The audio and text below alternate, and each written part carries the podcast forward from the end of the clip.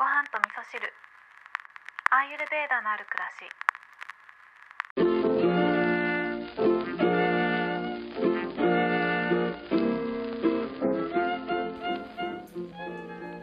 こんにちは。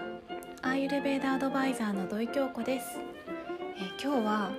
味噌汁の話をしたいと思います。やっと。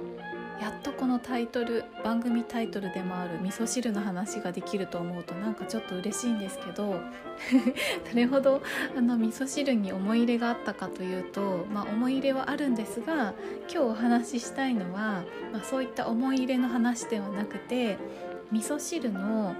えー、と味についてお話ししたいなと思うんですね。でアーユルベーダでは甘み酸味塩味苦味辛味渋みっていう6味この6つの味をバランスよく同時に摂るとあの体にいいっていうふうに言われてるんですね。で日本ではまた5味ですね5つの味甘み酸味塩味苦味そしてうまみこの5味を大切にバランスよく取るといいっていうふうに言われてるんですよね。でもう一つ言うと中医学では酸味苦味甘み辛味甘味この5味を取るといいっていうふうに言われてるんですけどなんかどれも近しいと思いませんか？私はこれをこうインプットしてた時にあやっぱり人間にとって大切なことっていうのはどこから見ても一緒なんだななんていうふうに思ったんですね。でそういったことで言うともう私たちの日本人のソウルフードである味噌汁を考えた時に味噌汁ってほんと最強だなって思ったんですその時。お味噌汁ってよく味わってみるとほんのり甘くてほんのり塩味もあってでほんのりえっ、と甘み塩味酸味酸味もありますよね。お味噌ってちょっと発酵食品だから酸味もあったりとかするけど酸っぱすぎず甘すぎずしょっぱすぎず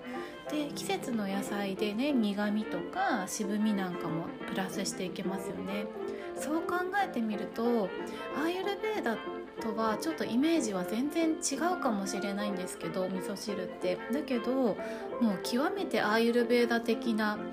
ものだなというふうに思ったんですね、まあ、そういったこともあって番組タイトルにもつけたっていうのも一つあるんですけど、ま、ちょっとね番組タイトルに何でしたかっていうのはまたあの結構私の中では深く考えたお話なのであの後日またお話ししたいなっていうふうに思うんですけど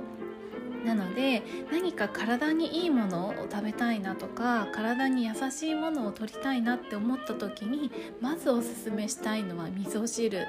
を食べていただくのが一番いいかなと思います。それこそご飯と味噌汁なんかも最高だなっていうふうに思います。ということで今日は味噌汁の味についてお話しさせていただきました。